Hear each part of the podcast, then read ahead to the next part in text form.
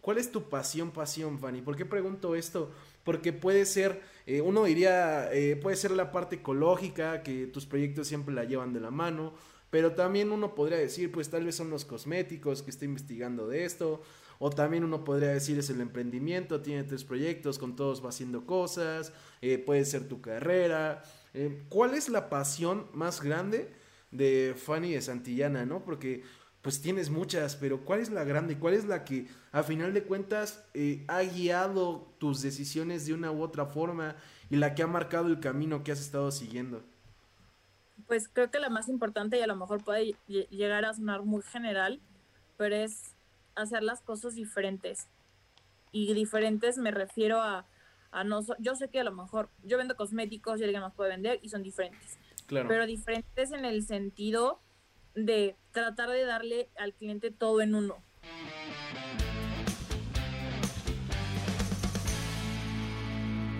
Ah, ahora sí, ya estamos en vivo después de ahí una batallita leve con con el con Discord, con las apps, que no sé, como que el cambio de casa tal vez no le gustó a la computadora, pero ya, ya andamos en vivo para el Tercas y Glue, programa número 29, si no mal recuerdo, del podcast. Eh, estoy aquí feliz de tener a Fanny Santillana Olivares en el programa, creadora de Cachito de Tierra. Bienvenida Fanny al Tercas y Glue. Muchísimas gracias por la invitación. La verdad es que ya estaba muy emocionada, siempre me ha encantado toda la parte de entrevistas y que la gente conozca un poquito más acerca de la marca. Entonces, muchísimas gracias por la invitación. No, pues gracias a ti y pues bueno, primero que nada, eh, sobre todo para cualquier persona que ya sea que le esté en vivo, que le, que, le esté en vivo, ándale, que esté viendo en vivo, que le esté escuchando por Spotify o que le esté viendo, que esté viendo la repetición por YouTube, pues por si es que todavía no ubican Cachito de Tierra, ¿por qué no nos das una leve introducción de qué es? Digo, yo, yo lo único que le puedo decir a la gente es lo que está ahorita en el chat, que Cachito de Tierra, pues eh, se podría decir que es una marca de cosméticos que además es responsable con el medio ambiente, entre otras cosas, y que es originaria de Tlaxcala, ¿no? Pero ¿por qué nos cuentas un poquito qué es Cachito de Tierra para que todos vayan entrando en contexto? Y ya una vez que los pongamos en contexto, yo te pongo un contexto de qué es el Tercastiglu. Para los que no me conocen, yo soy Fanny, soy creadora de Cachito de Tierra. Inicié el proyecto en el 2018. En realidad el proyecto nació de una manera, pues, eh, nada pensado, la verdad. Eh, yo me iba de viaje a un voluntariado internacional y necesitaba un poco de dinero para poder eh, lograr completar para mi boleto. Entonces se me ocurrió empezar como a vender algunos productos y mi bisabuela estudió eh, cosmetología, entonces siempre tuve como esa parte de curiosidad acerca de la cosmética natural, eh, la cosmética responsable y toda la parte como de cuidado de la piel. Entonces inicié vendiendo cremas sólidas y perfumes para el cabello y la verdad es que ha sido uno de los productos que más hemos vendido y es nuestro producto estrella. De hecho, muchas de las clientas que tenemos y la gente que nos conoce fue por ese producto, por el perfume para el cabello, porque somos la primera marca mexicana en hacerlo y que sea completamente biodegradable, libre de alcohol y de parabenos. Claro. Entonces, empezamos con ese, eh, con ese producto. Actualmente ya tenemos 18 distribuidores en toda la República. Eh, tenemos más de 5 puntos de venta en toda la República y cuatro aquí en el estado de Tlaxcala. Y este, actualmente tenemos alrededor de 48 a 50 productos. Miren, en realidad te digo, eh, yo me iba a un voluntariado global, me iba a Perú. Entonces, este, mi bisabuela te digo que estudió cosmetología y cuando empecé a buscar como, ¿qué quiero hacer? La verdad es que yo siempre había sido de la idea de, quiero tener mi propio negocio. ¿De qué? No sabía.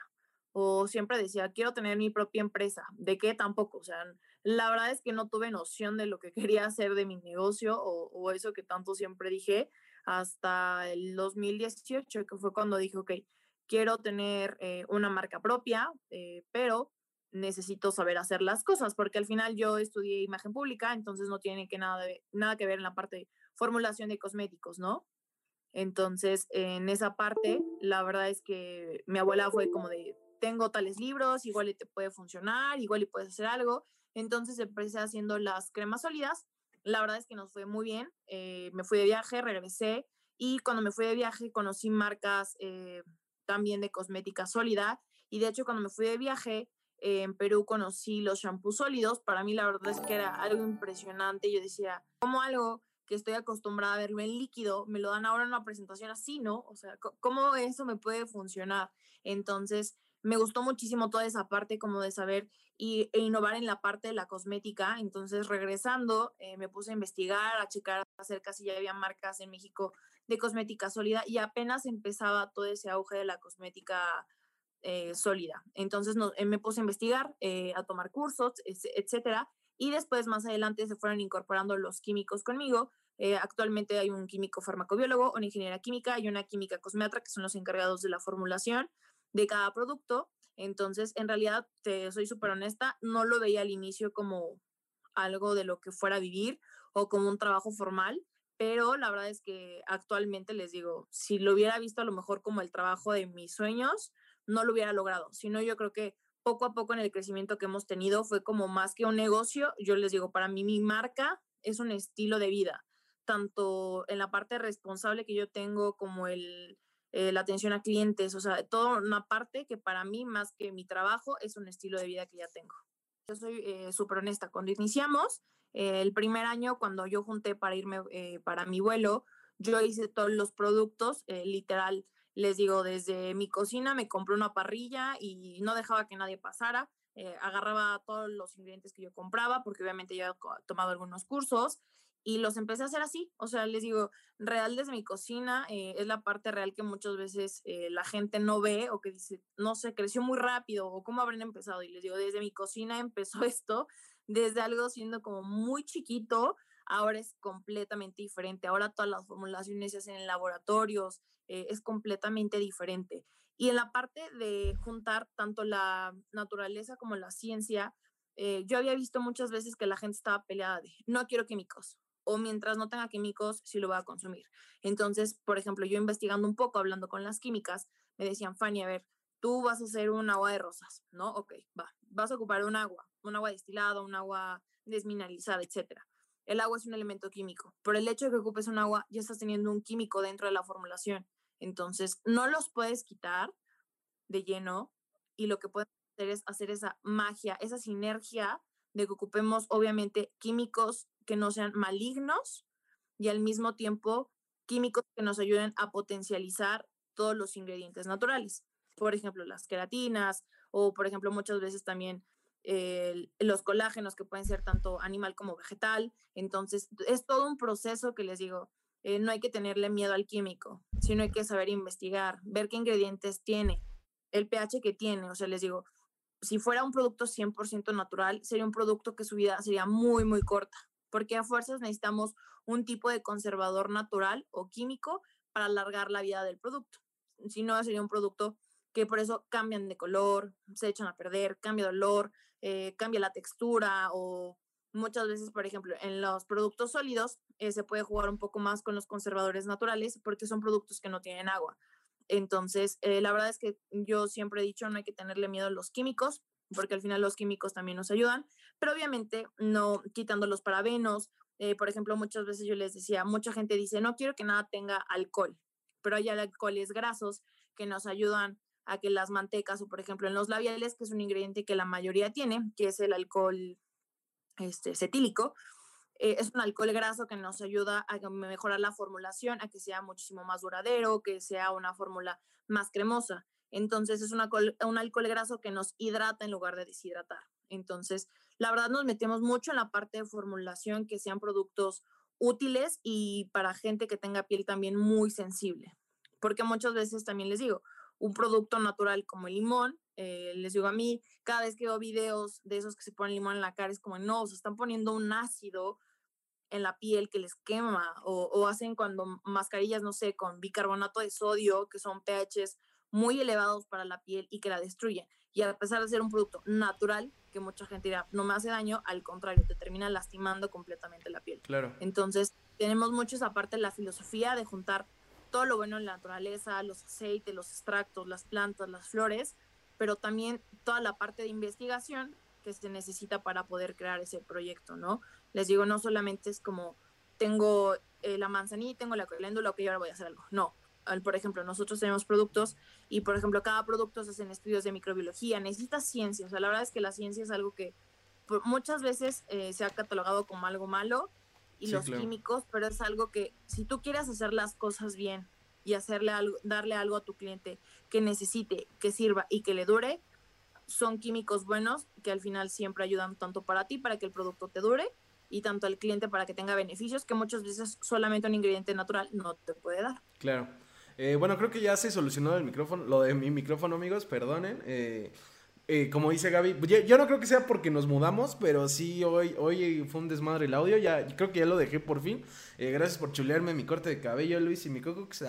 Este, y bueno, Fanny, ahorita sí aprovechando que ya me escucha la gente, digo, ah, porque afortunadamente a ti ya te escuchaban desde hace rato, porque pues es lo que más me importaba, porque eres la invitada. Eh, realmente, si no me escuchan a mí, no se pierde tanto en este momento.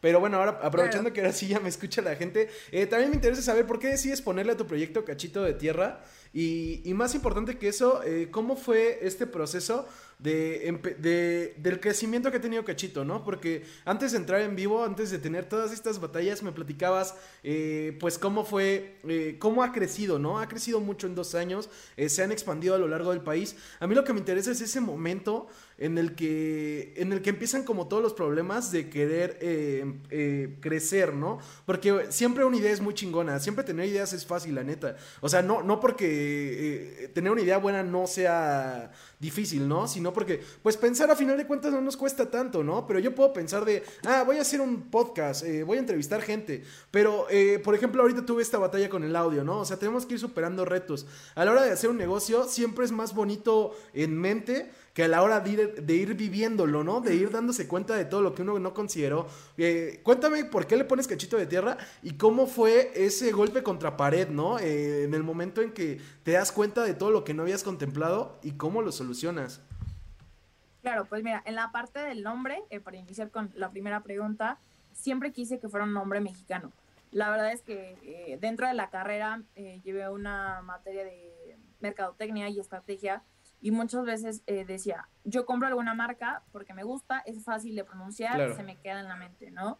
Pero muchas veces cuando son marcas, no sé, extranjeras, con nombres en otro idioma, al menos les digo, a mí me pasa que si no lo sé pronunciar, me da pena y digo como, ah, sí, esa marca está padre, pero te quedas con esa marca, ¿no? Sí, claro. Entonces dije, necesito un nombre que sea fácil, que sea corto y que también represente la parte como mexicana, pero al mismo tiempo la parte natural. Entonces, eh, siempre dije, bueno, necesito algo como eh, tener que ser algo que tenga como tierra, naturaleza y buscando obviamente en Instagram, en Facebook, todo era como, eh, no sé, shalala natural, este, no sé, Lucía natural, todo tenía natural. Entonces decía, no, pero lo mío no solamente es natural, o sea, necesito algo que englobe mucho en dos palabras. Entonces, platicando con mi familia fue como de ver, mis papás fueron de ver un un pedacito de algo, no sé, entonces fue como, a ver, cachito creo que es una palabra como muy mexicana, o sea, sí, claro. sí te representa como algo pequeño y tierra porque al final todos venimos de eso, eh, tanto como humanos, como plantas, como todo. Claro. Entonces siento que es algo que es un nombre aparte, siento que es bonito, o sea, auditivamente es, es bonito a la forma de escribirlo, de leerlo, es fácil, este, y es un nombre que creo que cualquiera puede pronunciar, ¿no? Entonces, eh, yo les decía muchas veces, he visto ahora marcas en francés, que les digo, a mí la verdad me da pena, si no lo sé pronunciar, la verdad no lo digo. Sí, claro. Entonces, buscaba, siempre busqué como algo que fuera fácil, que algo que también la gente se identificara. Claro. Que no sintiera como esa parte como ni tanto clasista, eh, ni tanto en la parte de luego que fuera como de no discrimina nada. O sea, siempre traté como de englobar todo eh, en uno y que no tuviera nombres de personas, que no tuviera mi nombre porque al final eh, yo les digo, este negocio yo lo empecé para dar eh, una un contexto completamente diferente y cambiarle como el chip a la gente de que necesitas mucho dinero o que los productos naturales y responsables no funcionan. Entonces, eh, ponerle como mi nombre decía, no, no, no. O sea, quiero que la gente se identifique por el nombre, no porque tenga mi nombre, ¿no? O mi apellido, no sé, etcétera. Entonces, así fue como llegamos a, a Cachito de Tierra, me gustó este, preguntando igual amigos, haciendo como encuestas, fue como, sí, me gusta, suena padre, este, es fácil de recordar. Sí, y está chido, la verdad el nombre está chido, ¿eh? O sea, es un buen nombre. De hecho, también, bueno, digo, ahorita sé que te había hecho esta pregunta, pero también me interesa saber qué, eh, ¿qué tan importante crees que es el nombre de un proyecto, no? Porque en mi experiencia eh, con muchas personas que he entrevistado, eh, a veces el nombre también hace la diferencia, ¿no? O sea, es más posible que a mí me llame la atención Cachito de Tierra que a que me llame la atención, no sé, Cosméticos Mario Bros, ¿no?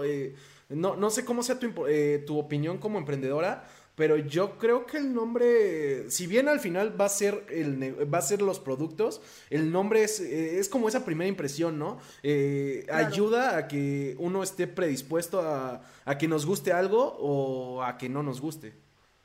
Claro, pues mira, en la parte del nombre, la verdad es que siempre me gusta mucho el tema de em, estrategia y toda la parte de cómo llegar al cliente. Claro. De toda esa parte de cómo no, no la parte como de manipular, sino la parte de cómo convencer, de cómo decirle a tu cliente como, aquí estoy, sin hacerle señas o ponerte luces ni focos.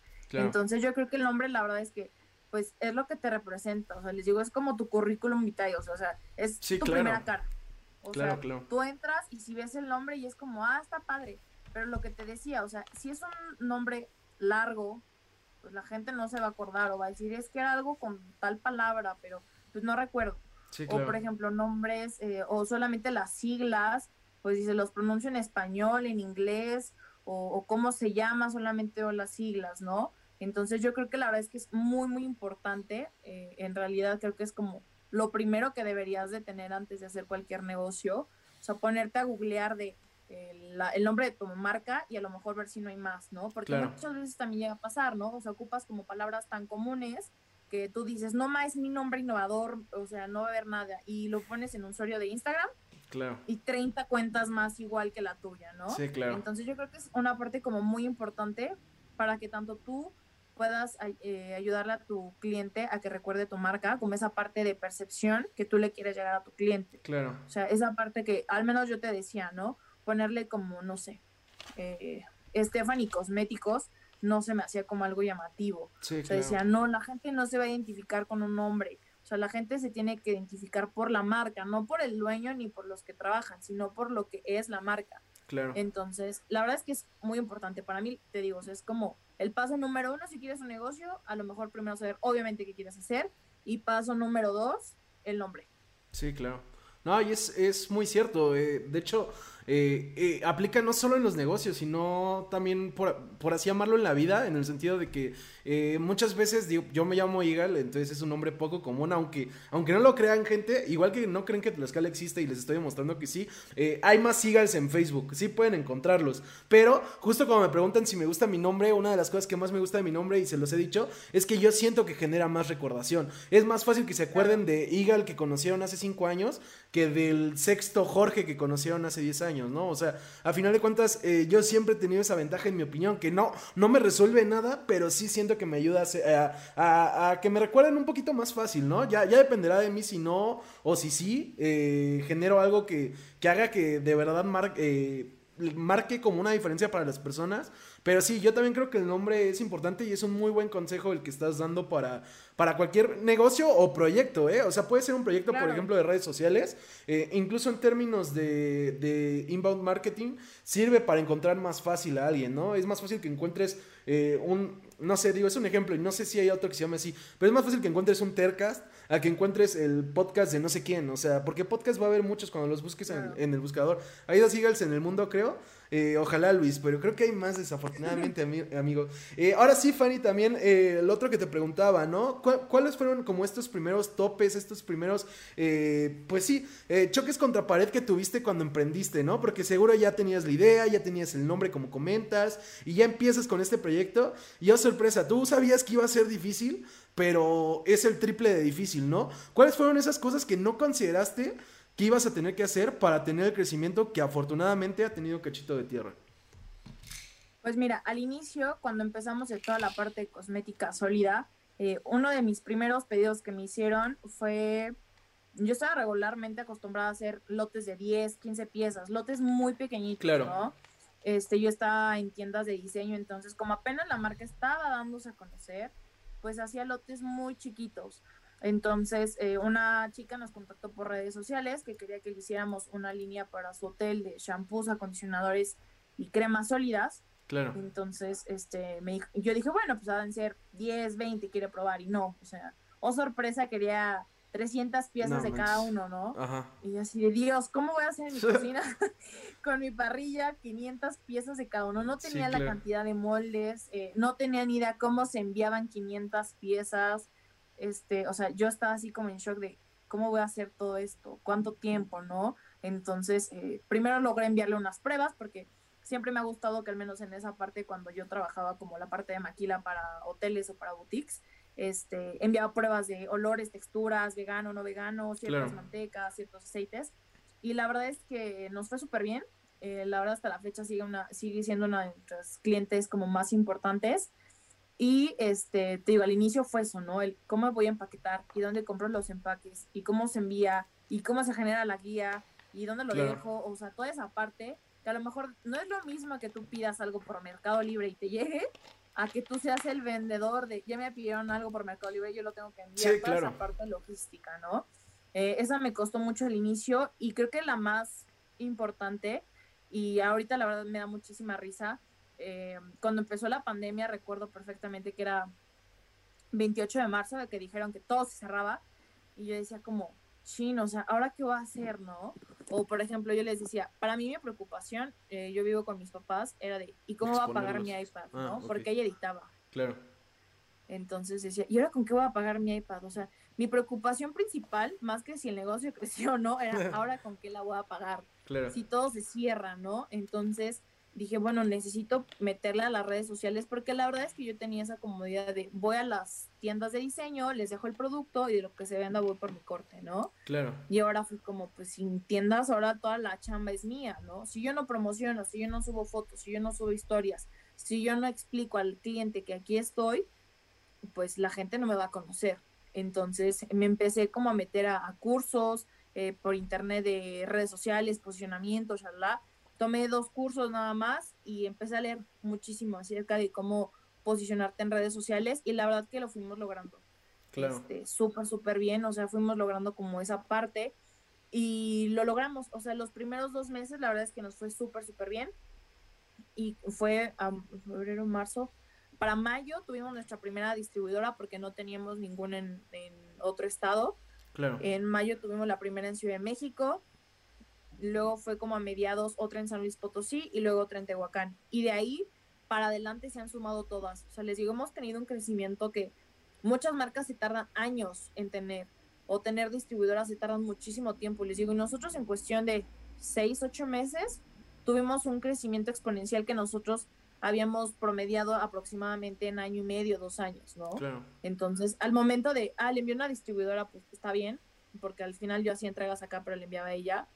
El problema fue cuando ya no eran una, ya eran tres, ya eran cuatro distribuidoras y decía, Dios, o sea, ya no puedo con toda esta logística que me come, ¿no? O sea, no, no, no tenía una logística clara de mi negocio, de cómo funcionaban los pagos, este, enviar las cotizaciones, con cuánto tiempo se los enviaba, este, sí tenía que decirles espérate una semana, dos semanas, entonces la verdad es que me puse a investigar muchísimo, eh, vi muchos modelos de negocio de diferentes marcas de mi giro, obviamente, para poder lograr el mío y la verdad es que logré al ideal. O sea, mucha gente les digo, no necesitas ser economista, no necesitas haber estudiado emprendimiento, porque al final les digo, el modelo de negocio que yo creé a mí me sirve. Sí, claro. Si lo hizo un experto, si no lo hizo un experto, alguien que sirve, ¿no? Al final es un modelo que a mí me sirve y que es funcional. Muchas veces queremos tener al mejor equipo, al mejor contador, al mejor en redes sociales, pero creo que lo más importante y lo que me ha ayudado es que yo he trabajado en todas las áreas de mi negocio tanto haciendo los productos como me metí a cursos, investigación, sigo leyendo acerca de nuevos ingredientes, tendencias, como desde la parte de atención a clientes, que la verdad es que es algo que no es por nada, pero nos distingue mucho como marca. O sea, sí la atención a clientes y a lo mejor si hay alguna clienta que me escucha lo podrá saber. Soy súper minuciosa en las preguntas. O sea, es como, no solamente mi, mi objetivo es vender, sino vender un producto que les sirva y que les funcione. Porque para vender pueden comprarlo hasta en el supermercado, pero muchas veces como clientes no sabemos qué tipo de piel tenemos o si nos queda un producto o cómo lo ponemos. Entonces, más que ofrecerles la venta, tratamos de ofrecerles productos que les sirvan a ellas. Claro. Entonces, la verdad es que en esa parte creo que la atención a clientes, por ejemplo, delegar también esa parte de, decirle a alguien más que lo hiciera me dio muchísimo miedo porque decía, chino, o sea, ¿cómo lo voy a soltar cuando es pues la clave de mi negocio, ¿no? O sea, por eso mucha gente me había conocido porque mucha gente es de, oye, ¿cómo me conociste? Ah, por una recomendación. Entonces les digo, para mí que la gente me, me conozca por recomendación, vale oro, porque no, no me están conociendo por una publicidad pagada o porque vieron una foto bonita, sino porque conocen a alguien que ya probó el producto y les gustó. Claro. Entonces, eh, me costó mucho esa parte de delegar. Gracias a Dios, ahorita Anita, que es la que me lleva a redes sociales, les digo, es lo mejor que he llegado a mi vida. es, la verdad, les digo, todo el mundo, el primer mes, yo era como, Anita, Anita es mi salvación, Anita me resolvió todo, mi logística, o sea, la verdad encontré a la mejor persona que me ayuda en redes sociales, se ha vuelto igual mi todóloga y yo su todóloga, y la verdad es que creo que pues es parte como de todo esto, ¿sabes? O sea, al inicio yo les decía, eh, yo me gradué de la universidad en junio y a mí me entregaba mucho como pues el qué voy a hacer, ¿no? O sea, o ahora qué voy a hacer o a qué me quiero dedicar. Y yo decía, no, pedir trabajo no me gusta, cumplir horarios no, menos, o sea, entonces dije, bueno, si no pienso pedir un trabajo, necesito hacer mi trabajo. Entonces, la verdad es que eh, pues he empezado desde cero, o sea, te lo juro que les digo, a lo mejor mucha gente dirá, no manches, o sea, creciste rapidísimo, y yo sí, pero por ejemplo, publicidad, este es como uno de los retos que ahorita tenemos, porque no podemos pagar publicidad ni en Facebook ni en Instagram porque nos tienen como sancionados. Ok. Entonces, todo lo que hemos crecido de seguidores ha sido orgánicamente porque no podemos pagar ningún tipo de publicidad. Entonces les digo, para mí ahorita es como, sí, me tienen como en stand-by porque no me dejan pagar nada y pues obviamente eh, si una marca paga publicidad te ayuda muchísimo en seguidores, que la gente te conozca más de otros estados, ¿no? Y más ahorita con el algoritmo de Instagram, sí, digo, yo que no puedo pagar ni un peso, o sea, me frena mucho a mi crecimiento, ¿no? Pero al final digo, bueno, tengo que llevármelo orgánicamente, espero pronto que se pueda resolver, ya me dejen pagar algo de publicidad, porque es lo que quiero llegar, eh, nuestras metas para el próximo año es tener una distribuidora por cada, por cada estado. Y no lo puedo lograr, obviamente, si no tengo publicidad para pagar en esos estados. sí, claro. Eh, mi Coco, gracias por cambiarte el nombre por WS. Mi Coco, me siento honrado, hermano. Eh, ahorita que nos contabas eso, eh, Fanny, eh, pues en parte es algo, digo, y algo que hablo con todos los invitados sin importar su, su pasión, ¿no? esto que comentas de que ahorita no pueden meterle publicidad. Eh, pues es como el típico reto que le pregunto a, los invitados, ¿no? Que siempre les pregunto como retos que han superado y creo que ese va a ser uno de los retos que, están o van a superar. Entonces, pues eh, está padre, ¿no? Digo, no, está padre que no puedas meterle dinero, pero va a ser una buena anécdota después. Es un poco como, como la batalla que nos echamos ahorita, bueno, que me eché ahorita yo con, la computadora, ¿no? La verdad es que la sufrí. Eh, me dio miedo, pensé que se iba a tener que posponer esta entrevista, solo me ha pasado una vez que se tuvo que posponer una. Afortunadamente lo logramos solucionar y aquí andamos. Entonces, pues seguramente se convertirá en una anécdota. Eh, lo único que me surge la duda, eh, y esto es solo si quieres responder, si no nos la saltamos, pero eh, ¿por, qué, ¿por qué no pueden meter publicidad? ¿Hubo alguna estrategia que aplicaron que que, Facebook penaliza, por ejemplo, y digo, para que si es que te animas a decirla, no, no lo hagas sola. Eh, yo tengo otro proyecto que se llama Los Tres Tetazos, completamente distinto a esto, que es un, eh, es un canal de YouTube de contenidos geek y demás. Y en Instagram mucho tiempo estuvimos eh, como baneados de dar follows, porque pues anduvimos spameando cuentas y pues Instagram nos lo cobró. Entonces, no sé, ¿hubo algún error que cometieron con Facebook, Instagram, etcétera, que, que es pues, lo que evita... Em, nosotros estuvimos checando, porque la verdad nunca les digo, nadie checa los términos y condiciones políticas hasta que algo ya no sale. Entonces, eh, checando todo eso, dije como, ¿qué hice mal? Porque antes pues yo pagaba todo, ¿no? Claro. Llegué a pagar solamente una semana 10 pesos a la, al día, que en realidad es muy poco, o sea, les digo, hay marcas que invierten mil, dos mil pesos diarios, yo pagaba 10 pesos diarios, ¿no?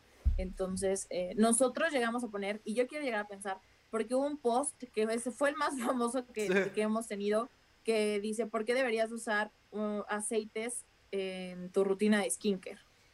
Entonces, de hecho, cuando yo mandé como para pagar la publicidad, me decían que no podía poner eh, frases que obligaran a la gente a consumir un producto, ¿no? Que si yo quería que la publicación fuera promocionada, tenía que mandar una explicación este, de por qué, de por qué debería de pagarse la publicidad, ¿no? Ya puse que pues en realidad yo lo que quería compartir, eh, porque era en realidad no un, no era un post de venta, sino más informativo. Claro. De explicando los aceites, los grados comedogénicos, si son buenos, si no son buenos, qué aceites son para cada tipo de piel.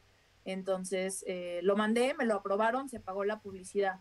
Y de hecho hace como dos meses dijimos, bueno, queremos empezar a volver a pagar. Fue como, ¡pum!, bloqueada la cuenta. Entonces fue como de, ¿qué pasó? Entonces dijimos, bueno, a lo mejor alguna tarjeta que se cambió porque todos los pagos los hago por PayPal.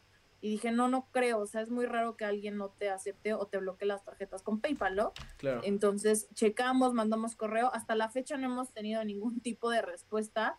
La verdad, yo creo que ha de, haber sido por ese post, pero se me hace muy raro, la verdad, porque digo, si me lo aprobaron, es porque está bien, o sea, si no, desde el inicio me lo hubieran bloqueado pero la verdad es que ahorita no tenemos ni idea. Obviamente ellos no tienen atención a clientes ni a dónde puedas llamar, entonces todo es a través de correo y ahí te lo dice. Puede llegar a pasar de dos días hasta seis meses que te podamos resolver el problema. Sí, entonces es problemático y sí, tienes razón. Es muy eh, complicado. Sí. sí, de hecho, eh, bueno, digo, si eh, con la poca experiencia que tengo en marketing digital, si te puedo decir algo, justo eh, ustedes van a tener que tener cuidado con ese tipo de cosas porque Facebook penaliza mucho el... Son muchas cosas cuando vendes productos, pero sí es el disque no obligar a, a eso, a no, no prometer este, cosas que, que, según, que no puedas asegurar que cumples, etcétera. Sí, sí te recomiendo eh, después leer los lineamientos porque sí, Facebook es muy problemático y como dices, no, no asesora. pero pues ojalá se parece eterna esa espera cuando te castigan. Eh, ya cuando pasa, ya te das cuenta que no fue tan largo. Pero hoy, ¿cómo la sufrimos nosotros también con Instagram? Eh, bueno, la sufrí yo porque yo era el que llevaba las redes, pero sí. Pero pues bueno, te digo que se convertirá en una anécdota. Eh, Fanny, algo que también quería platicar un poco contigo, porque eh, a final de cuentas mi invitada eres tú, no, no es solo Cachito de Tierra, y tienes otros proyectos que también me interesa platicar. Eh, tienes dos proyectos más hasta donde sé, que son eh, el Bazar de Trueque y Tragos y Apapacho Ecológico. ¿Por qué no nos cuentas un poco de estos proyectos? ¿En qué consisten? ¿Qué son? Y, y ahorita seguimos. Claro, mira, eh, en realidad ahorita eh, el proyecto que tengo como en en es el bazar de trueque y tragos. Eso lo inicié con una amiga, en realidad estamos en sociedad una amiga y yo. el concepto del bazar es un bazar que no solamente encuentres marcas de diseño mexicano, sino también eh, se invitan a diferentes como barman que arman bebidas, que tenga como esa parte de coctelería y de toda la parte de mixología de bebidas, tanto de cócteles mexicanos como internacionales, para también darle como esa parte divertida, ¿no? O sea, les digo, yo soy fan de ir a un nuevo bar o un nuevo restaurante y siempre he sido fan de los tragos, ¿no? como los tragos del lugar. Entonces, ya quiero un bazar en donde no solamente vayas a comprar, sino en donde haya música, haya tragos, o sea, sea como más divertido el ambiente, ¿no? Y tenemos la parte de la, del trueque, que ahorita la verdad con todo, toda esta moda también de la ropa de segunda mano, pues está muchísimo en auge y nosotros fuimos el primer bazar en tener esa dinámica del trueque. La gente iba, eh, hicimos este, nuestra edición el año pasado en diciembre y la gente iba y truequeaba sus cosas. No se les cobraba nada porque el chiste era que se hiciera un comercio responsable con la gente y la verdad es que tuvimos muy buena experiencia, la gente que fue quedó encantada el bazar tenía un horario de 11 de la mañana a 6 de la tarde y terminamos 10 y media, de que la gente llegaba y llegaba y llegaba y decíamos como, bueno, pues obviamente tanto a los expositores les sirve como a nosotros y la verdad es que estuvo muy, muy padre. Ahorita, la verdad, con todo esto de la pandemia, eh, a mí se me da un poco de miedo como, como la responsabilidad de yo como organizadora cubrir 100% todo, ¿no? Eh, la verdad, por eso lo dejamos este año por seguridad, tanto del cliente que va a comprar, como el de expositor que va, como de nosotras como organizadoras, como del lugar, porque aparte nosotros, el giro que ahora le estábamos dando era hacerlo en galerías de artes y museos. Claro. No hacerlo solamente en un jardín o en un hotel, sino ahora darle como ese giro también como de arte, en donde tú podías ir al museo, ver las exposiciones que había de fotografía o de pintura y además poder ir a un buen bazar de diseño con muy buenas marcas y además pues vender tragos, ¿no? Entonces sí, tenemos como un concepto muy diferente al que tienen muchos bazares. Yo siempre he dicho, no es que uno sea mejor o peor que otro, pero simplemente es un concepto diferente que nosotros les damos. Porque pues juntamos, eh, hicimos aquí en Tlaxcala convenio con la Secretaría de Cultura para poder hacer todas las ediciones del año iban a ser en los diferentes museos en Tlaxcala. Por pandemia los museos no abrieron, entonces se canceló esperamos que para el próximo año eh, ya se puedan abrir los museos y podamos hacer eh, los bazares obviamente con la distancia y con todas las medidas que a lo mejor todavía sigamos teniendo, pero ya como siempre respetando ese concepto de, de, museos y lo que te decía de toda la mixología y de los tragos, ¿no? Porque yo también les decía, yo estoy en una familia de puros hombres y eran como, te acompañamos a ti porque tú quieres comprar, ¿no? O muchos hombres es como, pues yo voy a lo hacer porque mi novia me lleva, ¿no? O porque mi, mi novia quiere que la acompañe. Claro pero era como de, ajá, ¿y él qué hace, no? O sea, como que no hay, no se pensaba en esa parte de y el hombre qué puede hacer. Entonces, es como, hicimos mucho esa parte de que hubiera también como talleres, o por ejemplo, igual si iban a proyectar películas, si iban a dar pláticas, este, como hacerlo más completo. No solamente el hecho de que voy y compro algo bonito, sino como eh, iban a ir especial, este, especialistas en eh, ingeniería ambiental, hablando acerca de la moda y los textiles, cómo contaminan, este, cómo hacer tu composta, diferentes temas que la verdad ahorita están mucho en auge y que pues para marzo iban a ser como muy nuevos, ¿no? Entonces, este, en realidad solamente hicimos dos ediciones, esperamos que por el próximo año ya, ya siga. Y a Papache Ecológico también lo tengo con una socia eh, que se llama Andrea. Abrimos la tienda apenas hace dos meses y medio, llevamos en realidad igual muy poquito, eh, el concepto de la tienda es, un, es ser un showroom ecológico, no una tienda naturista, sino más un showroom de diseño, pero también enfocado a la parte ecológica que yo tengo como la marca, ¿no? Entonces, eh, siempre les decía, a mí me encanta ir a las tiendas como de productos naturales porque encuentras cosas nuevas, pero también a los colectivos de diseño porque encuentras cosas de la moda. Entonces, nosotros queríamos, queríamos juntar todo en uno. Y lo que te decía, no solamente tener un producto natural, que viene envuelto en plástico o que la marca no se hace responsable a lo mejor del empaque, si es de PET o etcétera, ¿no? Entonces, eh, juntamos pues casi todas las mejores marcas. La verdad tenemos ahorita alrededor de 32 marcas. Ok. Este, y la verdad es que ha sido todo un éxito. Mucha gente también me decía, ¿cómo vas a abrir un local en plena pandemia? ¿Cómo vas a rentar ahorita en plena pandemia?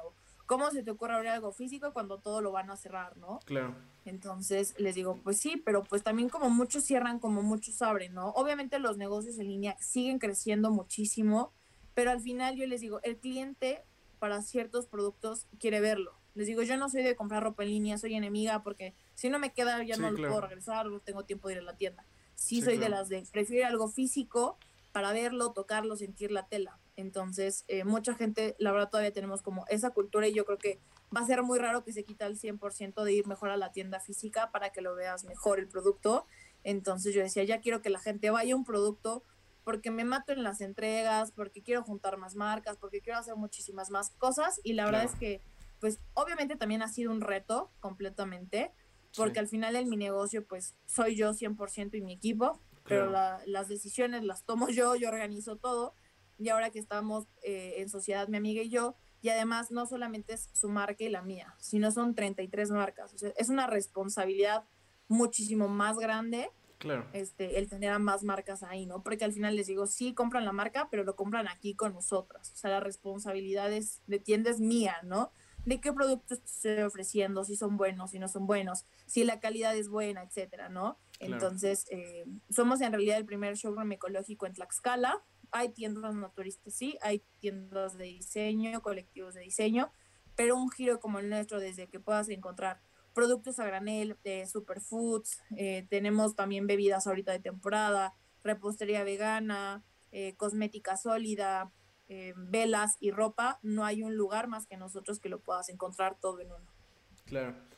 Y también es importante, bueno, quiero saber tu opinión, pero supongo que también es importante eh, lo hablábamos al inicio, ¿no? No solo, bueno, hablaba, al inicio hablábamos de, la importancia del nombre, ¿no? De, traer un concepto detrás, de saber eh, cómo hacer un negocio eh, y, de tener un buen nombre, ¿no? Creo que otra cosa importante es conocer no solo a tu público en el sentido de qué productos buscan, sino de dónde se encuentran, ¿no? Esto lo digo porque platicabas un poco de, de que mucha gente te decía de, oye, pero ¿cómo vas a abrir un local ahorita en plena pandemia, ¿no? Que que pues es un cuestionamiento lógico, ¿no? Eh, y tú respondías algo que es todavía más lógico, ¿no? Hay mucha gente que, que hay, hay ciertos productos que no vas a querer comprar en línea, ¿no? Como el de la ropa, que es muy común. Eh, eh, y lo hablábamos un poquito antes de entrar en vivo, eh, ¿cómo es emprender eh, y, considerar que, que, estos negocios empiezan en Tlaxcala, ¿no? Porque entiendo que Tlaxcala obviamente no es lo mismo que, que Ciudad de México, ¿no? Y no lo estoy diciendo como algo malo, lo estoy diciendo como simplemente algo que es, es distinto. Tlaxcala que México y tal vez lo que te funciona allá no te va a funcionar acá y lo que funciona acá no va a funcionar allá. Eh, ¿cómo, ¿Qué tan importante es considerar todo este tipo de cuestiones a la hora de empezar con algo nuevo? Y, y también, eh, eh, pues, ¿cómo fue la recepción de todos tus proyectos? Eh, al empezar eh, con ellos, ¿no? Esto lo pregunto porque muchas veces le pregunto a la gente, eh, a los invitados les pregunto, ¿qué, te dijo las personas cuando perseguiste tu pasión? ¿Por qué? Porque como te digo, yo hago este programa porque siento que muchas veces la gente tiene que renunciar a sus pasiones. Entonces, por lo mismo, muchas veces la gente opina, no sé si que sea el caso, pero muchas veces la gente opina negativo de, perseguir esta pasión. Entonces, a mí me interesa saber cómo, cómo es este ¿Cómo, entra Tlaxcala eh, en tus consideraciones a la hora de empezar estos proyectos? O sea, ¿qué tomas en cuenta eh, para que funcionen, no? Porque te han funcionado hasta ahorita, entonces, pues cuéntanos cómo fue este proceso y antes ahí te va tu DAP, Miku Cooks. Sí lo vi, hermano. Eh, y ahora sí, cuéntanos, Fanny. Claro, pues mira, en realidad, cuando inicié todo esto, pues obviamente me preocupaban muchísimas cosas, ¿no? La inversión, porque al final pues siempre cuidado esa parte de ver, o sea, sí cachito de tierra es una cosa, pero quiero que apapacho ecológico sea otra completamente, ¿no? Sí, claro. O sea, no, no puedo mezclar todo en uno, porque al final, como estamos en sociedad, pues tengo que respetar también la parte de acuerdos con mi socia, ¿no? Claro. Entonces, la verdad es que pues toda la gente que ahorita me dicen es que quiero emprender, eh, quiero hacer algo, pero o todo el mundo ya lo hace, eh, la verdad es que sí, el público al menos aquí en Tlaxcala es diferente, no puedo decir que más complicado ni mejor o peor. Sí, claro. Simplemente es muy diferente al de Puebla, muy diferente al de Ciudad de México. O sea, yo les digo, por ejemplo, tengo muchísimas clientas de Sinaloa, este, de Culiacán, de Los Mochis, que es completamente diferente a la clienta que tengo en Cancún claro. o la clienta que tengo en Baja California, ¿no? Y al menos aquí hablando como en la parte del estado, eh, ha sido un poco complicado porque siento que todavía nos falta esa parte de cultura de, de apoyar pero eh, de, apoyar eh, no solamente como al emprendedor, ¿no? Sino apoyar y valorar el trabajo que se hace. El no regatear, que eso es algo como muy mexicano. Entonces, como esa parte de valorar y saber que si le están dando ese precio es por algo, ¿no? Si tiene ese costo, si vale eso, es por algo. O sea, porque tiene que haber algo detrás. No solamente es como yo creo que suena bien 200 pesos y que 200 pesos, o sea, no, no hace falta como esa parte de cultura de aprender como a valorar y respetar eh, al mercado y también mucho en la parte de la competencia, que sea una competencia sana. Al menos eh, yo lo veía al inicio, eh, yo en realidad me considero que fui la primera marca porque les digo, me pueden preguntar muchísimas marcas de cosmética natural en México y fácil me sé hay más de 50 nombres, o sea, les digo, conozco completamente bien a mi competencia, a, todas las marcas, al menos reconocidas y chiquitas que yo les veo como que van con muy buen auge también, este, las tengo como muy bien checadas, veo que publican, que suben, shalá, ¿no? O sea, conozco muy bien a mi competencia. Entonces, eh, al menos aquí en Tlaxcala, cuando más gente empezó a vender los mismos productos, me preocupaba, ¿no? O sea, decir, como, chino, Mayen, soy la única, o, a lo mejor solo me compran por moda, ¿no? Que es lo que muchas veces pasan con algunos productos, que solamente te los compran por moda y que pues en realidad eso no es negocio, te lo compran porque es una tendencia y porque está en auge y porque está en moda y te lo compran. Terminando la tendencia, bye, se quitó el negocio, ¿no? Entonces lo que yo quería es que no solamente fuera algo de moda, sino que ya fuera un estilo de vida para la gente. Que, ah, bueno, sus productos me funcionan, ah, ok. Entonces ya me quedo con la línea, ya me quedo con la marca y siempre la voy a consumir. Claro. Entonces, la verdad me costó, pero la verdad es que también nunca me hice menos, nunca menosprecié mi marca. para mí les digo, tengo mucho esa palabra de no prostituir la marca, o sea, no, no venderla barato, no hacerla menos, porque si tú la haces menos, la gente no te va a respetar la marca, ¿no? O sea, digo, yo muchas veces les decía, eh, me, preguntan mucho como, ¿qué diferencia tienes a, a Natura, a Bon, a ¿no? Les digo que mis productos solamente los encuentran en tiendas de diseño, que solamente los pueden encontrar en colectivos, en tiendas ecológicas, con distribuidoras que solamente venden mis productos. pero no lo vas a encontrar un catálogo en la tiendita de la esquina de Don Juan. Claro. Y les digo, no tiene nada de malo. Al final, eh, el sol sale para todos, pero siempre tenía como mucho esa parte de no prostituir mi marca. Claro. Saber dónde quiero llegar, quién quiero que me la compre, quién a lo mejor no es como mi público como objetivo, pero que si me la compra, obviamente se agradece, no es como mi principal. Entonces, traté mucho de hacer como ese énfasis en qué tipo de gente quería que me comprara y no me refiero como a qué tipo de gente de la, de la clase eh, o en la sección económica, sino Sí, en la claro. parte de conciencia de que les gustaran los productos naturales. Porque hay gente que puede tener muchísimo dinero y que no les gustan los productos naturales, y hay gente que puede tener poco o más o menos dinero y ahorra para comprarse un producto natural. Claro. Entonces, lo que yo hice fue eso, o sea, enfocarme más que a una clase social, enfocarme a, unas, una, a un sector del, del público y de la sociedad que esté interesado en cuidar el planeta para al mismo tiempo cuidar su piel. Entonces, Claro. la verdad es que no me costó tanto en Tlaxcala, la verdad es que creo que hice como un muy buen diferenciador desde la parte de formulaciones y la parte de imagen de, mi- de mis empaques, que creo que es como muy, muy estético, muy simple, y ahorita tratamos de hacerlo como un poquito más unisex para también llegar al mercado de los hombres, que muchas veces pues dicen, no, es que no se cuida, y yo no, todos se cuidan, nosotros nos lavamos la cara, que a lo mejor muchas veces eh, tenemos esa parte como como de pensamiento de los hombres, no, pero al contrario, todos tenemos piel, todos tienen problemas de acné, a todos se les reseca la cara. Que a lo mejor no se haga tanta publicidad para los hombres es completamente diferente. Pero Claro. eh, la verdad es que me ha costado, pero creo que sabiendo valorar y sabiendo lo que vale mi negocio, he logrado que la gente también respete esa parte de la marca. Claro, y e incluso creo que ahí entra la frase, aunque suene cliché, ¿no? De que si no te la crees tú mismo, eh, pues nadie te la va a creer, ¿no? Entonces creo que, a final de cuentas es eso, ¿no? Eh, dices que siempre valoraste tu marca y no quisiste prostituirla, eh, pues a final de cuentas creíste en tu proyecto antes de que, de que eh, pegara. Eh, ya te vas, mi Cooks, no te preocupes, hermano, nos vemos pronto. Gracias por pasarte, gracias por cambiarte el nombre. Y bueno, ahora sí, a lo que iba también, Fanny, es, ahorita que hablabas de la competencia, eh, pues me surgió una duda, ¿no? Porque justo eh, comentabas que, que la conoces bien, que la estás checando. Eh, dime, y vas a una entrevista de trabajo, pero dime tres cosas que eh, de cualquiera de las marcas de la competencia que de las que hayas aprendido o que la- las que respetes o las que quieres trabajar, ¿no? Eh, tres cosas que has notado que hace bien la competencia, que se está adaptando también cachito de tierra o que se planea adaptar a su propia forma o que incluso ya se empezó a hacer, no sé. Eh, tres cosas que le has aprendido a tu competencia. Por ejemplo, eh, algo que he aprendido mucho de la competencia eh, es en la parte de imagen y, y como de empaques. A pesar de que los míos son muy estéticos, eh, he visto mucho como ahora les digo, todo está de moda los unboxing y que todo el mundo grabe Sí, que claro. pidió, que le llegó, shalala, ¿no? Entonces, marcas que tienen a lo mejor muchísimo mejor trabajada esa parte de la estrategia para que el cliente lo suba, porque les digo, de que nos compran, nos compran. Pero hay gente que no lo, no hay público que no lo comparte, que no lo sube, que ni siquiera te manda una foto, Sí, ¿no? claro. Hasta que tú de, oye, te llegó, sí, sí, todo claro. bien, todo en orden. O sea, es como, ah, sí, todo está perfecto, gracias. Pero no hay como esa parte de que ellos lo compartan.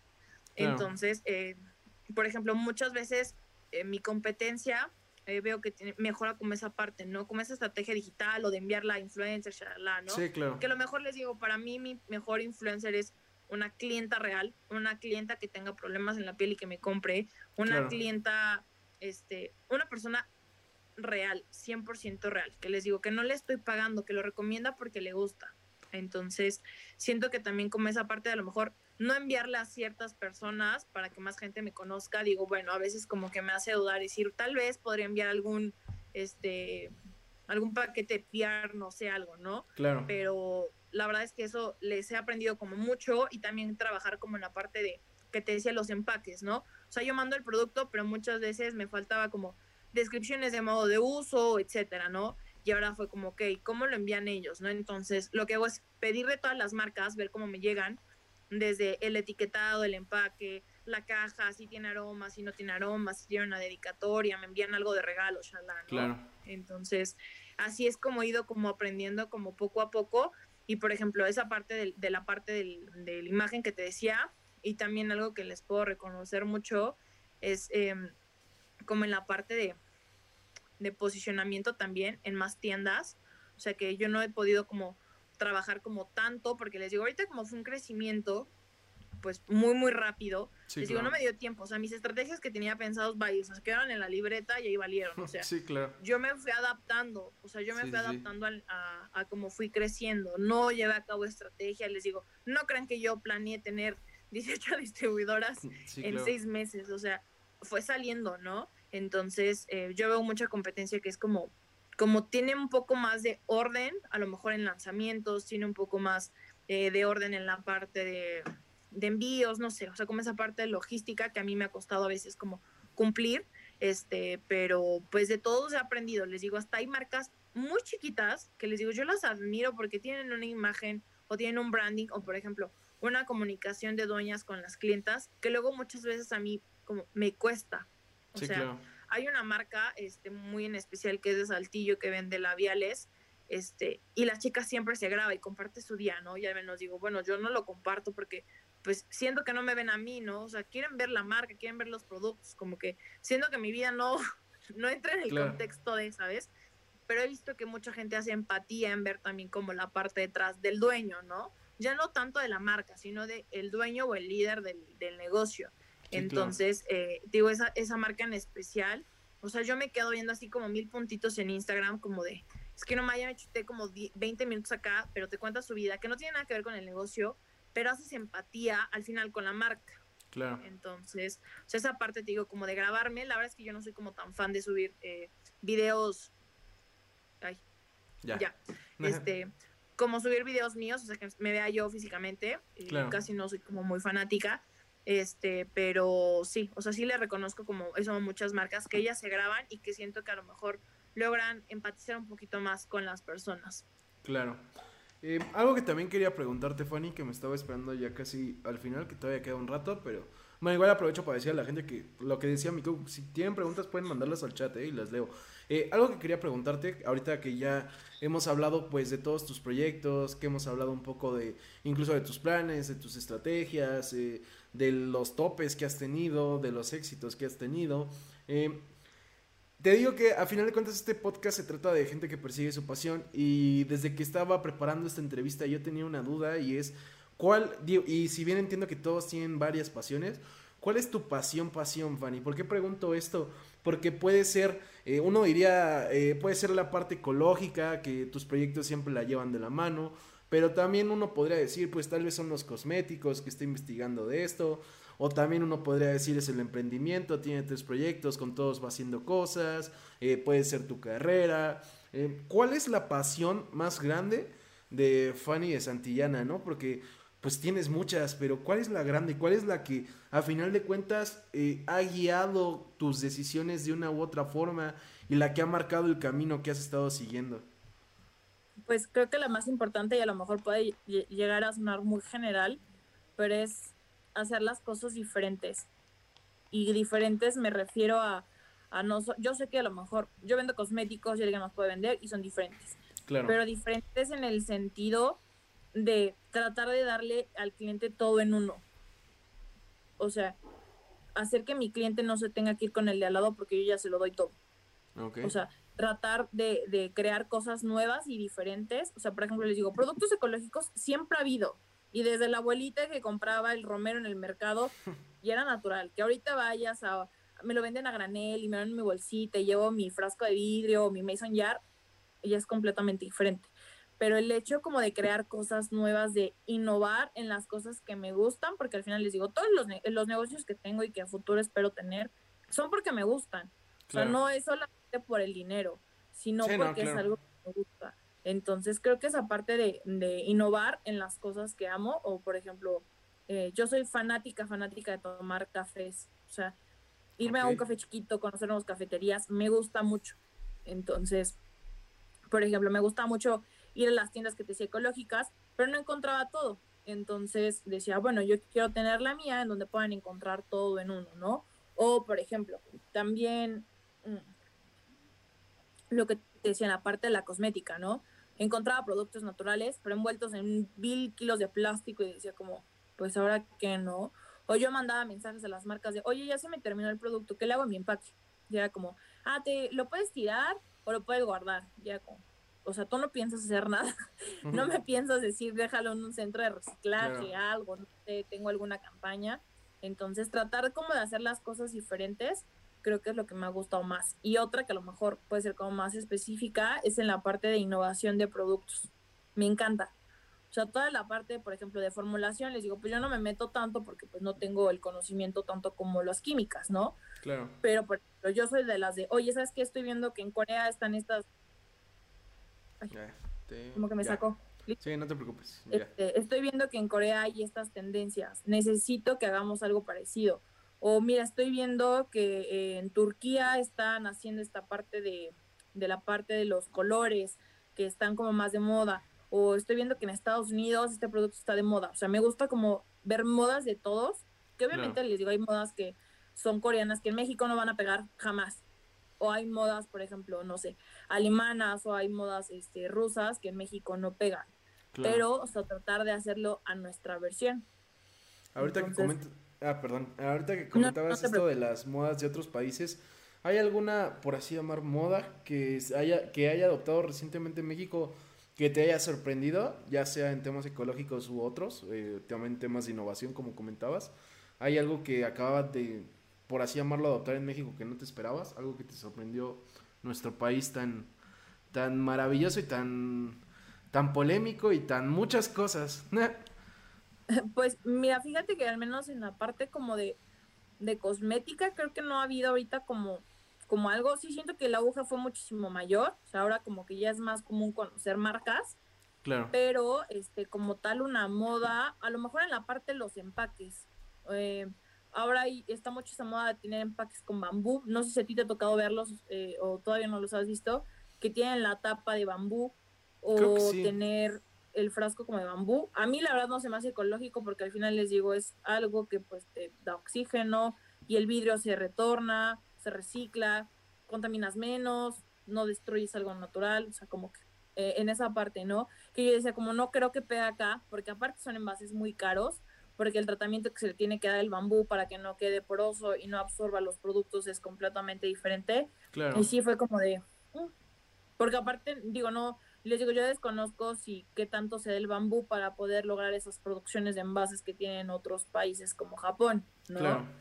Entonces, como en esa parte y también en la parte de investigación de protectores solares. La verdad es que eh, ahora eh, les digo que todo el mundo queremos algo natural. Eh, les digo, no todo lo natural también es bueno, ni todos los productos naturales son buenos, o al menos a mí también me decían, ¿no? Como, oye, recomiendo un bloqueador solar, y yo, pues es que natural no compro, o sea, yo sí compro uno, pues químico, porque no he encontrado una marca que me cumpla con los estándares que yo pido de un bloqueador, ¿no? Al menos yo como cliente, ¿no? o que no tenga tantos aceites o que no me irrite la cara, no sé, charla. Entonces creo que al menos de, la parte del cliente, del consumidor, hay de esa parte que me sorprendió mucho que hay más información. O sea, que el cliente en verdad ya investiga más. O sea, antes como que siento que nos dejábamos llevar un poquito más por moda y ahora el cliente investiga como un poquito más acerca de.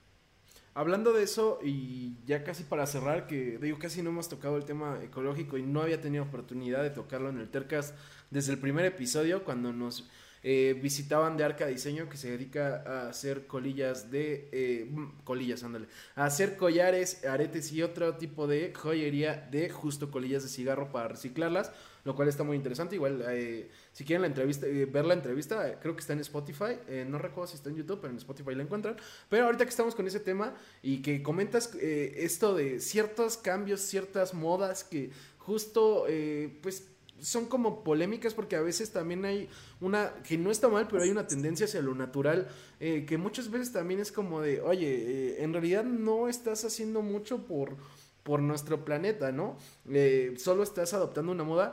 Dime dos modas ecológicas ahorita que en tu opinión realmente no funcionan. Ejemplo, y no estoy diciendo que no funcione, pero ejemplo, digo, la, que se adoptó mucho, incluso a nivel mundial, fue la de los popotes, ¿no? Que no la estoy criticando porque el plástico es polémico, porque sí había muchos animales marinos que estaban muriendo. Digo, el problema es el, uso de plástico en otras cosas. Pero bueno, como la del plástico, dos modas que, ecológicas que tú consideres que realmente no están aportando nada. Y dos cambios ecológicos o modas ecológicas que, es, que sí crees que deberíamos adoptar todos, ¿no? Eh, porque eh, al menos en mi experiencia con, con, Andrea, la invitada de Arca Diseño y contigo, es que probablemente saben más que yo de, de este tema, ¿no? Uno intenta hacer ciertos cambios, ciertas, eh, pues, rutinas, eh, costumbres, pero pues uno luego no tiene la conciencia ecológica que tienen otras personas. dime dos que, no que tú consideres que no están ayudando y dos que crees que deberíamos adoptar. Ok, mira, ahorita me dejaste pensando en las que no creo que ayuden. pero creo que en esa parte a lo mejor no tanto que es como el producto, pero el consumismo, o sea, por ejemplo, de todos, ya, como que me trae tantito. Sí, pero ya, ya regresaste.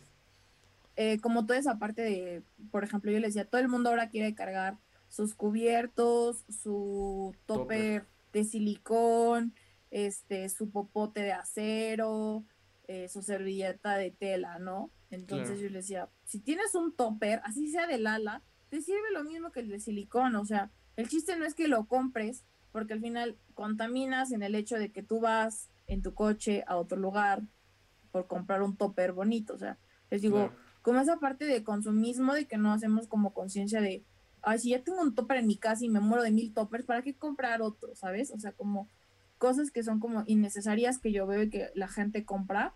O por ejemplo, ahora uno que he visto que siento que no aporta nada, eh, y más es como la parte femenina, eh, son estos tipo como, como copas menstruales, pero desechables. Que es como una copa menstrual tiene que ser reutilizable y porque haces algo desechable si contamina. Es lo mismo con una toalla, ¿no? O sea, yo decía como, ¿por qué haces algo desechable? A lo mejor sigue con tus toallas y no te metes al ámbito de las copas, ¿no? Entonces, o sea, eso sí se me hacía como muy inútil porque pues el chiste de la copa es que lo reutilices, te dura más de, de 5 años, de 5 a 10 años, y estás haciendo lo mismo en desechable. O sea, como que yo decía, no, no va, no, no, no me entra como por qué crea algo desechable que el hecho fue hacerlo reutilizable, ¿no? Y por ejemplo, también algo que creo que ha servido mucho, toda la parte cosmética sólida. Sí siento que ya hay más opciones, siento que ya es más fácil encontrarlas, eh, siento que ya es más fácil que digas, ay, no tienen naturista, las tienen, ya tienen como esas opciones y eso está padre. O sea, siento que está muy, muy, muy padre que ya más gente está haciendo parte de conciencia de, todo lo sólido para comprarlo y reducir menos, pues menos empaques. Claro. O sea, como toda esa parte. Y algún otro, eh, no lo sé. Toda la parte de segunda mano. O sea, siento que igual, digo, siempre ha habido, siempre ha habido bazares, siempre ha habido tianguis, pero ahorita ya como que la gente ya es como, ah, voy a los bazares de segunda mano, o ya hay bazares especiales este, especiales para comprar solo ropa de segunda mano. Por ejemplo, a mí me gusta mucho dos de Ciudad de México que se llama Dios Closet Bazar, es solo ropa. O sea, no encuentras nada más que ropa. Claro. O este, hay alguno que se llama La Ropa Chida, que igual lo hacen en la Roma, este, y es pura ropa. Entonces, siento que está muy padre porque ya la gente está haciendo esa conciencia de que puede comprar alguna prenda que esté usada y que no lo ven como algo malo. Entonces, siento que eso igual ya está más padre, porque antes era, ¿cómo vas a comprar algo usado? Era como, pues sí, ¿qué tiene? O sea, todavía está en buen estado, quién sabe cuántas veces se lo puso, ¿no? Entonces, siento que está muy padre eso, o sea, que más gente pues ya está eh, haciendo eso. Y creo que la más importante eh, que he visto este año es que la gente ya no le da miedo vender. O sea, esa es la que más me gusta y la que más me encanta, porque antes mucha gente decía, no, es que qué pena, o vendías pero con tus amigos y con tu familia, ¿no? Y ya, y clientes que te iban llegando poquito a poquito. Y ahorita ya es como más común de, oye, mi amigo vende tal, o mi novia está vendiendo tal, o la mamá de mi novia vende esto. O sea, ya es como más común el comercio y eso está padre porque siento que muchas veces a muchos nos daba antes pena eh, como el decirlo y que ahorita ya más gente es como, ay, yo ya aprendí esto, o yo ya tengo esto. Entonces, siento que es muy padre, les digo, a pesar de que por ejemplo, hay muchas marcas que puedan vender lo mismo que los productos que yo ofrezco, pero el hecho de que la gente les decía, si a mí no me quieren comprar un shampoo sólido, no me interesa, pero si se lo están comprando a alguien más, porque a lo mejor les gustó más, porque a lo mejor ella les dio una mejor atención, porque les gusta más su color, su olor, su tamaño, etcétera, ya se creó una conciencia en que la gente compre un producto natural. Y a lo mejor esa venta le está ayudando también a mi competencia. O sea, esa parte de de que ya más gente venda, la verdad es que creo que es algo como muy padre. Les digo, sí, yo creo que hay negocios que al menos esta pandemia se saturaron, pero también creo que es válido porque pues así todos nos ayudamos, ¿no? Porque nunca sabes en qué situación puede estar tu competencia. Entonces, la verdad es que siempre yo he creído, al menos en esa parte de la competencia sana, de nunca hablar mal. Siempre yo les digo, voy a tener cosas como negocio malas, a lo mejor, y como dueña malas, que mi competencia puede tener buenas. Y cosas que a lo mejor mi competencia no tiene, o que yo las veo como malas y que yo les doy a mis clientes como buenas, ¿no? Claro. Entonces, esa parte creo que pues eh, en las partes como ecológicas, eso siento que son las que han estado como más como de tendencia que te digo y este y también en esa parte que te decía, o sea, que la gente venda. O sea, me da mucho gusto que más personas vendas que a lo mejor no sé si hasta a ti en tu círculo de amigos es como ya más amigos venden o ya más amigos emprendieron algo, entonces creo que eso es muy padre, o sea, e, es, muy padre que ya más gente se anime, porque así hacemos que pues todo sea una economía circular, que a lo mejor si te gustaba, no sé, un shampoo sólido, que muchas veces yo les decía, yo lo compré en Perú, cuando vine a México, regresé a México, decía, bueno, solo lo encuentro en Lush, que es como la marca más conocida, ¿no? Sí, lo ubico. Pero me costaba 300 pesos. Yo decía, no, o sea, no voy a pagar yo 300 pesos por un shampoo. Entonces me tenía que ir a Puebla, me tenía que ir a otros bazares y ahora les digo, yo creé mi marca a, base de esa necesidad, ¿no? Que yo tenía. Pero, este, pues, creo que eso es lo más padre que ha pasado ahorita. Sí, claro. son buenos consejos y, creo que el tema del vender y comprar eh, justo eh, usado eh, no se aborda todavía mucho en temas de ecología y, y pues sí, tienes un punto, o sea, conlleva ciertos beneficios ecológicos que tal vez no hemos considerado. Ya para cerrar, Fanny, y última pregunta que te quiero hacer. te digo, es el, el, concepto es perseguir pasiones, ya nos quedó claro eh, cuáles son las tuyas, eh, cómo las perseguiste, cómo ha sido el proceso, cómo ha sido tu vivencia. Em, tres consejos que le darías a una persona que busca perseguir su pasión al igual que lo hiciste tú. Digo, más allá de que tal vez no sea emprender, tal vez sea eh, justo ser músico, tal vez sea pintar, tal vez sea, no sé, boxear, o sea, tres consejos que le darías a cualquier persona que está que va a empezar a perseguir su pasión. Pues, el primero sería que mientras más te digan que no se puede o que la gente te diga que no puedes vivir de eso, más tú solito te demuestres que sí lo puedes hacer. O sea, que no dejes que por un comentario de algún familiar, de tus papás, de algún amigo de ahí, ¿cómo vas a vivir de eso? Te haga sentir menos. Sino tú demuéstrate, no demuéstrales, o sea, tú demuéstrate de cómo lo puedes lograr, de cómo sí, lo puedes hacer. El segundo, y también es, siento que muy importante, nunca hagas las cosas por una ambición monetaria o nunca lo veas por el dinero. Si tú vas por una meta, cuando llegas a esa meta, va a ser como, ok, bye. O sea, siempre velo por la parte de que te guste. Sí, claro. Yo les digo, obviamente hay veces en que tu negocio te va a chocar, o sea, les digo, yo a veces me, harto de mi negocio, yo no quiero hacer nada, digo, ya lo quiero votar, pero pues es parte de, o sea, es parte de ese estrés, de ese crecimiento que a lo mejor muchas veces, pues somos seres humanos y ya no puedes, pero que también tú lo veas por qué lo empezaste. O sea, que a lo mejor cuando estés en esa parte como de crisis, de que a lo mejor dices que no estoy vendiendo, o sea, en lugar de decir, ¿por qué no vendo?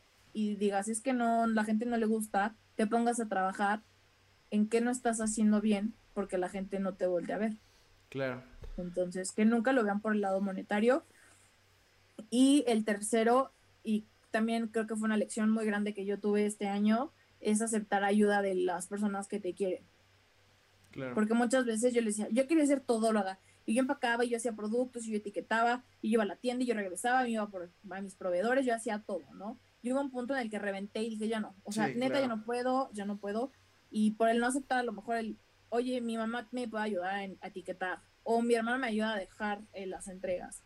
Entonces me costó mucho como esa parte de decir, no, lo quiero para mí. Si es mío, pero creo que también es válido aceptar cuando ya no podemos y necesitamos ayuda de alguien más. Así llámese tu novio, tu mamá, tu abuelita, tu tío, una amiga. O sea, creo que es muy importante el saber cuando ya no podemos, porque también es eh, como de las decisiones más fuertes que yo tuve, que dije, ya no puedo sola. O reviento y me reviento yo y reviento el negocio, o empiezo a buscar ayuda para que me ayuden a que siga creciendo, porque sola ya no voy a poder. Claro.